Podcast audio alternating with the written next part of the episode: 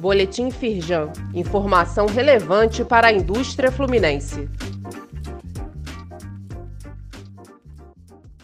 Edição de quinta-feira, 15 de setembro. Firjan Senai inaugura em Petrópolis o 14º Fab Lab para inovação no ensino do Rio. O novo espaço de educação com inovação para prototipagem propõe soluções viáveis para os desafios reais da indústria e da comunidade. Eduardo Eugênio Gouveia Vieira, presidente da Firjan, destacou que o Fab Lab é uma ferramenta de inclusão social onde jovens da região serrana poderão continuar os estudos de forma lúdica e criativa para impulsionar e modernizar a indústria. Leia mais no site da Firjan. Oportunidades de negócios. 31,8 milhões de reais disponíveis para vendas em editais públicos.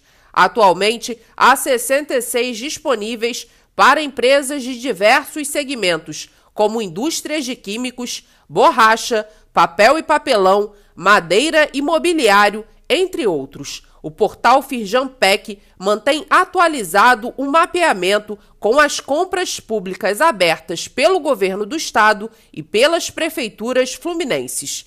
Confira todos os editais abertos através do link disponível neste boletim.